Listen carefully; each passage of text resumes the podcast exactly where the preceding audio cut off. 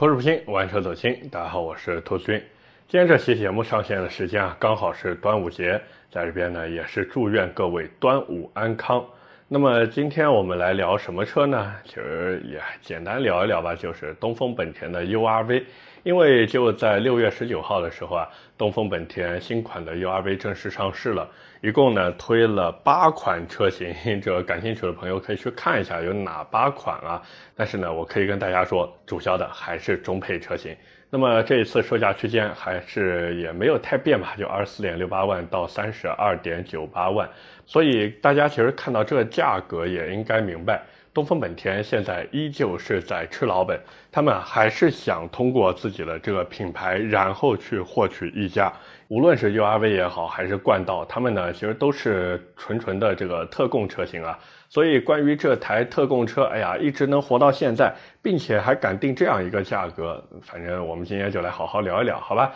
那么既然是聊车呢，我们肯定也是从这个外观开始啊。其实整个新车的外观变化呢，并不算太大，包括原有的这个怎么说溜背吧，或者说驼背的这个轮廓也没有变。它主要就是在中网的细节上面啊做了一些修改。那至于其他的地方呢，其实无非就是一个重新设计的十九寸轮鼓。那除了这个以外，真的是哎呀原汁原味啊，原汁原味，还是保持原来的一个设计。那么车身尺寸呢，这一次其实也没有变。二点零 T 版本四八五六乘一九四二乘一六七五毫米，一点五 T 的车型呢会再矮个五毫米，其他都一样。那轴距呢也是和原来一样，两千八百二十毫米。所以这个数据放到今天，再配上这样一个价格，其实各位也能看得出来，非常的没有诚意，而且已经落后于这个时代了。因为大家其实也都知道，现在二十多万或者我们说三十万左右的这个 SUV。基本上这个轴距啊都会干到三米左右，甚至突破三米，对不对？那么打开车门进入车内，其实整个内饰呢，你说有没有改变？有，就比如中控台的造型啊，进行了一个重新设计，尤其是那一块中控屏幕，他们呢把它向上移动了一些。总的来看呢，就是符合这个本田整个车系就当下的一套设计语言，包括像什么空调出风口呀、挡把周围的这些造型设计，都和原来有一些不同。那储物空间呢，反正就那个样子，对不对？大家如果真的买过本田的车子，应该也都知道，除了说这个现在新出的插混雅阁啊，年轻人的第一台七座轿车，对不对？其他的储物空间反正就是够用啊。那空调这一次还是机械按键。有的人呢觉得，哎呀，太没有科技感了，对不对？但是有的人呢就觉得，哎，这种还是用起来比较方便的。那到了动力方面，还是和原来一样，1.5T 和 2.0T 两种发动机。不过这一次型号有一些变化，原来 1.5T 啊用的是 L15BD，那 2.0T 呢用的是 K20C3，这一次啊变成了 L15CM 和 K20C7。所以大家看这个标号呢，应该也能看出，就是它的本体其实是没有变的，只是说出了一个对应的新的细分型号。那区别在哪儿呢？其实就是降功率了。现在新的车型变成了一百三十八千瓦，就一点五 T 的啊，然后二点零 T 变成了一百九十二千瓦。我估计还是因为排放标准的原因，所以导致他们不得不去调整。那么聊到这边呢，其实关于这台新的 URV 真的聊得差不多了。其实大家听到这里也应该能明白，它呢无非就是又进行了一次中期改款，对不对？而且说实话，关于这车之前的痛点啊，其实它并没有进行一些修改或者说提升。就比如说以前它的这个油箱比较小，那这一次有没有增大呢？没有。再比如后座比较矮，那这一次有没有抬高呢？依旧是没有。所以说白了，在本田的眼里，它因为是基于中改的又一次改款，相当于二改版本，所以呢就非常的不走心。哪怕说刚才我在聊外形的时候，就是说什么中网轮圈新设计，其实更多还是集中在它那什么所谓黑爵士版本。哦，对了，那个黑爵士版本还有什么黑化套件，反正就那么回事儿。所以大家听到这里也应该能明白。这一次，他依旧是想要炒冷饭，而且这个冷饭还是隔夜的馊饭。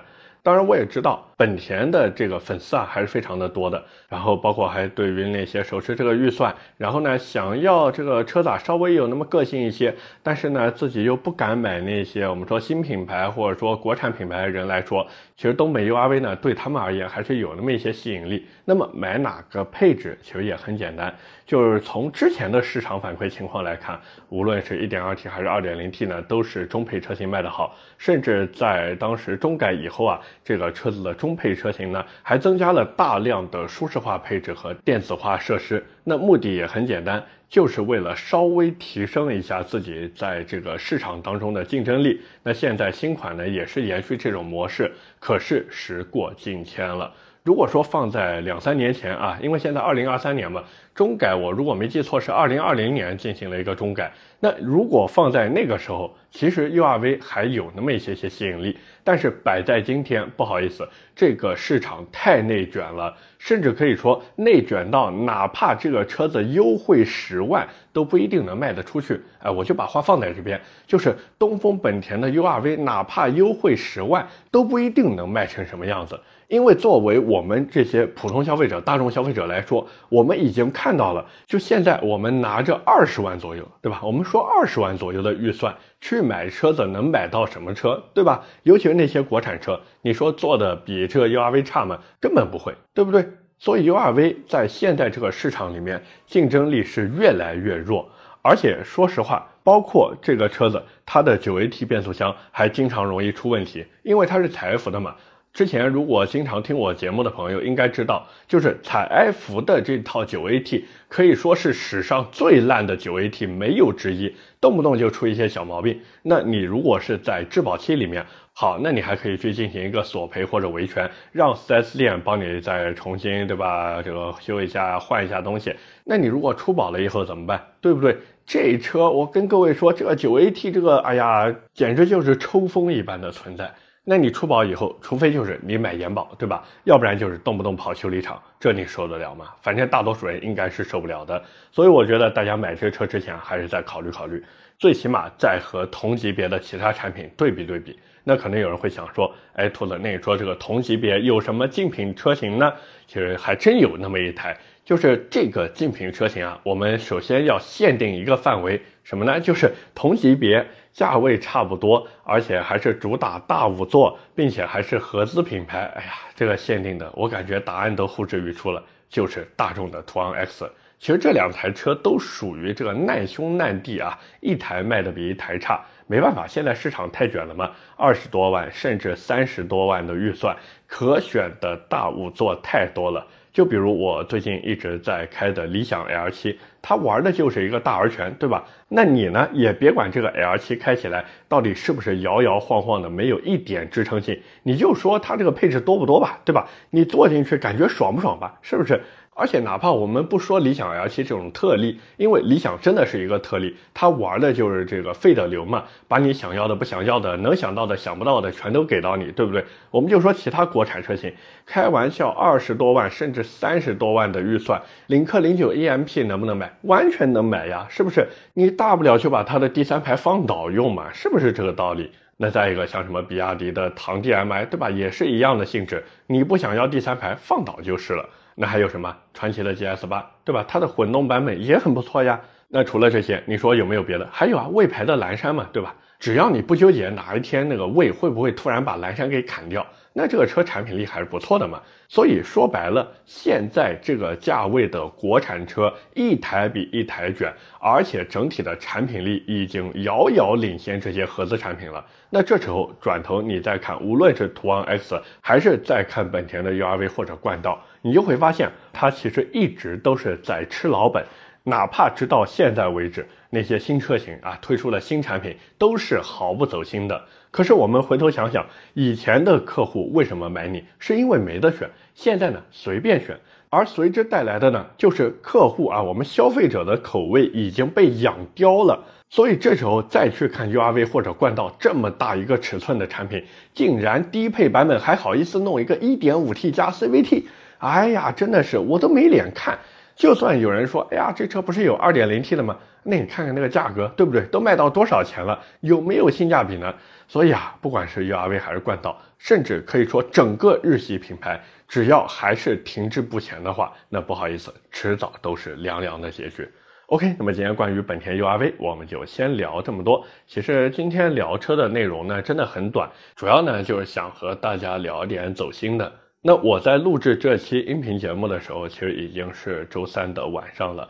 那按理说呢，这一期节目周四上线，对吧？那为什么拖到周三晚上才录呢？其实原因很简单，我没有时间了。因为我现在不仅要做这个直播啊，这个之前如果有看过我直播的朋友应该知道，我这个直播时间呢其实也挺晚的，一般都是每天晚上十点开始，对不对？那假如你还没有看过我直播的话，可以抖音搜索“玩车的兔子君”或者搜“玩车的兔子”也能找到我啊。那基本上就是晚上十点钟左右开始直播，所以这直播需要占用我时间。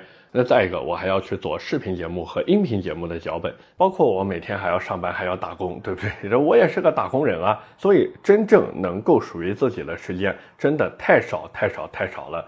而且包括我刚才也说了，我直播嘛，我直播以后还有一些小视频呢需要剪辑，因为我现在也是开始学着去剪辑一些小视频。不过好在呢，抖音啊有一个 AI 剪辑的功能，那我需要做的就是把一些没用的画面删除掉，然后剩下的交给 AI 去做。做完了以后呢，我再进行一些调整就可以了。而且那个 AI 剪辑现在还是一个免费体验阶段，那我用下来感觉还是挺不错的。要是等哪一天需要收费了，我估计啊，我到时候就直接充一个年费会员进去了。当然这个扯远了，就撇开这个剪辑小视频不谈呢，还是回到这个视频上面。其实主要就是想聊一下这个视频的事情，因为上期节目其实后面我也聊了一下，就是停车场的长视频啊，需要进行一次改版，而且是大改，所以我这段时间真的非常的焦虑。那焦虑的点在哪边？一个视频的内容到底怎么做？可能有朋友说：“哎呀，这还不简单吗？反正停车场的视频就只能聊新能源车，那你兔子就聊新能源呗。”是，道理是很简单，可是怎么聊呢？难道是延续那个别人研究车，而我研究你的套路吗？其实也可以，而且这样的脚本对于我来说真的是太简单了。我第一版视频脚本啊，其实就是按照这个路数去写的，并且我可以跟大家说，写的非常快，真的非常快。我洋洋洒洒写了将近两千个字的脚本，可是回头呢，我又把这个脚本给搁置在那边了。因为我总在纠结，就是现在的汽车类视频啊，如果想有热度，想要吸引大家去看，那就得来点别人想不到的或者没看过的，要不然呢，就是你去做一些别人想做但是不敢做或者没法去做的事情。最好呢，就是把这些都能糅合在一起，这是最好的。可是理论谁都知道。真的在做的时候，我直到现在为止，我还是有一些犹豫和纠结，而且我也不知道以后的发展会是什么样子。因为就在今天周三的下午，理想 L7 的视频呢，其实已经拍摄完成了。那用的脚本是什么呢？用的其实也是参考别人研究车，而我研究你的这个路数去做的。那等这个视频上线以后，我也是会多看看评论区。就我其实特别操心几个点。一个这种类型的视频，三刀那边已经做过了，对吧？那再一个，三刀那边其实是怎么说，就相对而言啊，更有底气去研究各位的，对不对？反正这个，哎呀，真的是很难做，很难做，也是先试个水吧。因为怎么说呢，就是这个视频的成品到底有多少人喜欢看，到底有多少人认同说，哎，除了三刀还有兔子也能研究我，这个我是真的不敢确定的。而且视频这个东西啊，其实大家也都知道，它跟音频节目不一样。那音频节目，我说句不好听的，大家恨不得我一期节目聊一两个小时，对吧？这样才够听，才够爽。可是视频不一样啊，各位如果前几秒看着没兴趣，那就直接关掉了呀。那我怎么样抓住前几秒？这其实是一个核心点。再一个，我的内容呈现形式，虽然刚才我也说了，就是这一次第一期改版的视频拍出来。是参考三刀那个别人研究车，而我研究你的那个大概的框架来做的。但是往后这个路数能不能持续的走下去，不知道。而且各位其实也能看到，就是风谷电价它是一个系列的视频，所以我需要一个人设。那我的人设到底是什么？我想不明白的。我对着镜子看了半天，就是我在那边思考，我很帅吗？其实没有。所以颜值路线是走不通的。那我是那种能疯狂玩车的吗？也不是。好，那玩车的路线也走不通了。那我是不是深耕这个行业？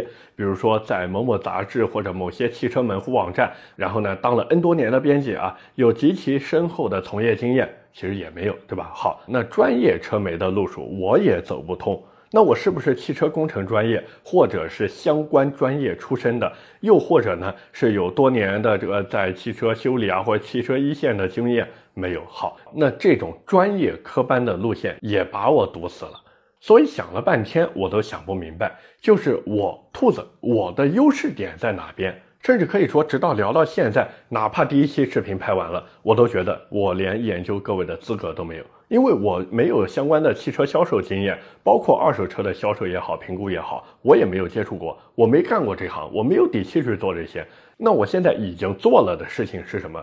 就比如说什么汽车音频，对吧？勉强算做了有一段时间，可是这个有用吗？我思考再三，有用吗？没有用。因为这东西没办法拿出来作为一个我的资历，而且是令人信服的资历。那我再往前倒，我说我原来是 f a c e w e l s 的市场副总监啊，我开过改装店，有用吗？其实也没有用。因为一个我从 FaceWells 那边离职已经很久了，而且这个牌子哪怕现在很多人在那边推，但是说破天它也是一个国产小牌子。各位，我又不是什么瑞斯呀、沃克呀、BBS 啊。各位，我又不是从什么瑞斯呀、沃克呀、BBS 这些公司出来的，对不对？而且，就算大家认可啊，熟悉我的人觉得，哎，兔子，你这个轮毂的专业能力很强，可是有用吗？没有用，谁关心轮毂啊？各位想想看，我之前吐槽过多少次什么什么车，那个全胎配置怎么怎么样？结果呢？影响销量吗？不影响，因为大多数人是不关心这个的。真正关心的人，他其实自己都已经去主动研究了，对不对？那再说改装店。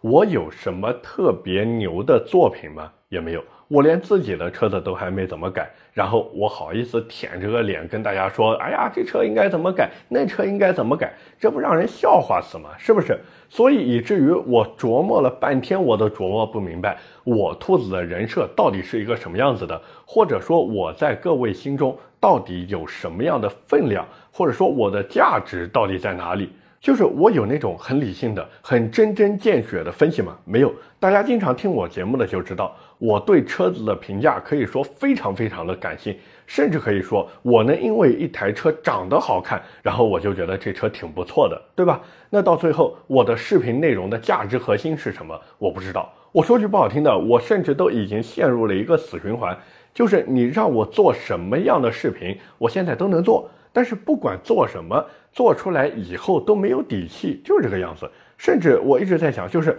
我从一开始去做新能源车这个类目，就属于一件没有底气、没有说服力的事情。因为我自己就没有新能源车，并且我至少在目前的状态下也不会去买新能源车。说白了，我打心底就不接受这种新能源车。哪怕说，哎，各位熟悉我的也都知道，我有一些比较喜欢的新能源车型。但是真的让我去买，我依然会纠结很久。说白了，我就是不想买新能源，我就是想听排气声了。所以我现在真的很头疼。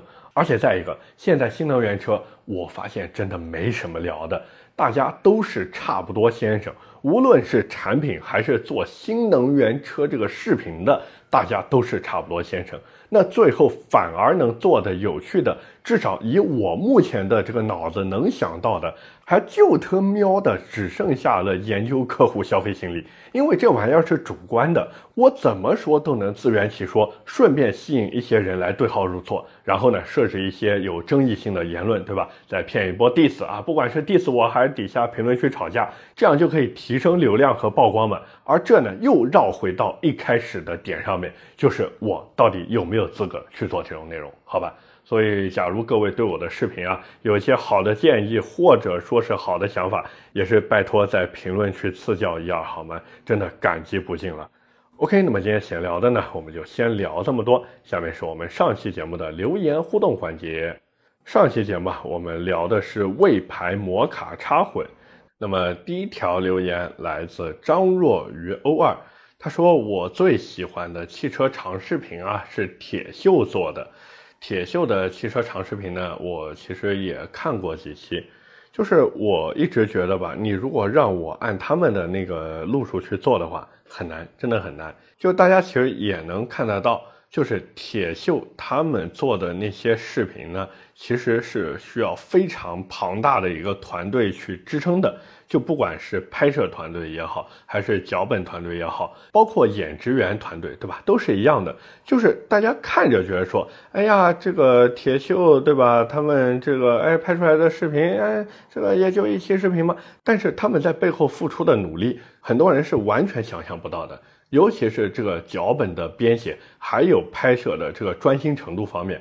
甚至可以说，他们完全就是一心扑在了这个视频上面去，而且还是长视频上面。那我跟传谣这边音频要做，对吧？我这个我自己的直播要做，然后这个其他事情都要做，那我就根本没有那么多时间去做这样的视频，并且我也没有那个团队，更没有那个钱去做。所以这个，哎，真的没办法，没办法，这个再考虑一下吧，好不好？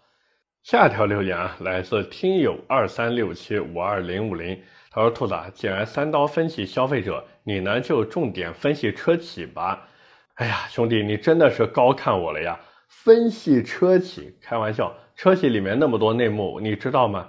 那我总不能去编吧，对不对？所以这个，哎呀，真的很难。而且车企其实好看的是什么？就是一些内幕，就是一些大家不知道、不明白、不了解的东西。那我又是一个局外人，我现在真的是一个局外人，而且分析车企这件事情，我要是吹的天花乱坠吧，这个好多人又觉得说，哎呀，你肯定是掐了掐了。我要是把他们一通批评吧，不好意思，律师函警告，对不对？所以真的很难很难很难。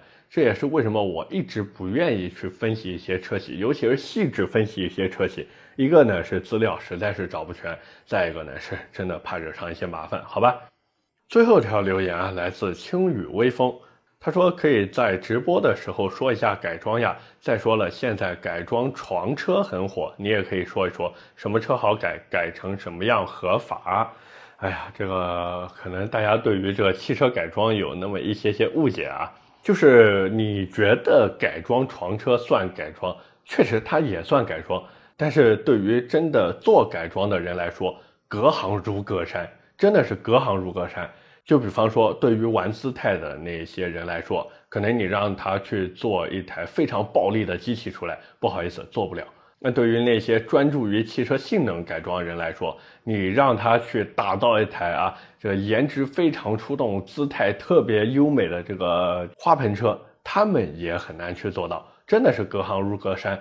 更何况像你说的这种改装床车，其实他们之前的一个发展类目是什么呢？原厂升级，知道吧？很多都是做原厂升级的那帮人，现在呢去做这种所谓改装床车，又或者呢是之前那帮改内饰的，现在拓展业务啊，也开始做这个东西了。所以真的是隔行如隔山，不是说哎呀有一个人跑过来跟你说，我是做改装的，我什么都能改，那你记着，他大概率就是一个半吊子水平。所以，包括我在直播的时候聊这些改装呢，其实大家也都知道，更多还是集中于一个性能改装，再一个呢就是姿态改装。因为其实我说实话，我更擅长的还是轮毂改装这一项，对吧？这熟悉我的朋友都知道。那假如说大家真的想听一些改装的东西，包括还有一些汽车文化的东西的话，那完全可以来我的直播间跟我弹幕互动一下。包括我最近呢也是在考虑。就是要不要搞一个这个连麦功能，但是我还是在考虑啊，还是在考虑，所以这个再说吧，再说吧，好吧。OK，那么以上就是我们今天这期节目的全部内容了，也是感谢各位的收听和陪伴。我的节目会在每周一和每周四更新，点赞、评论、转发是对我最大的支持。那如果你是在喜马拉雅听到我的节目，也不要忘记点击右下角的月票按钮，给我投一投月票，这个对于我来说真的非常重要。那当然，各位如果还有什么想听车或者想聊的话题，也欢迎在节目下方评论区留言。我们下期节目接着聊，拜了个拜。